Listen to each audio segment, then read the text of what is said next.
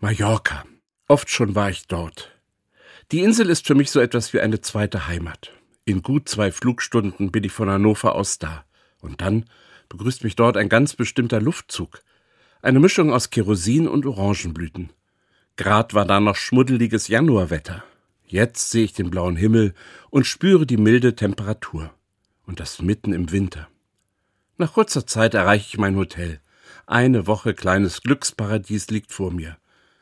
Eine alte mallorquinische Legende erzählt, dass Gott am Ende seiner Schöpfung noch so einiges an Farben, Wärme, Düften und schönen Landschaften übrig hatte. Er packte alles zusammen und formte daraus Mallorca.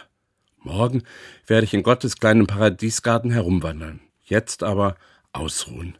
Kommen Sie gut durch diesen Abend und die Nacht.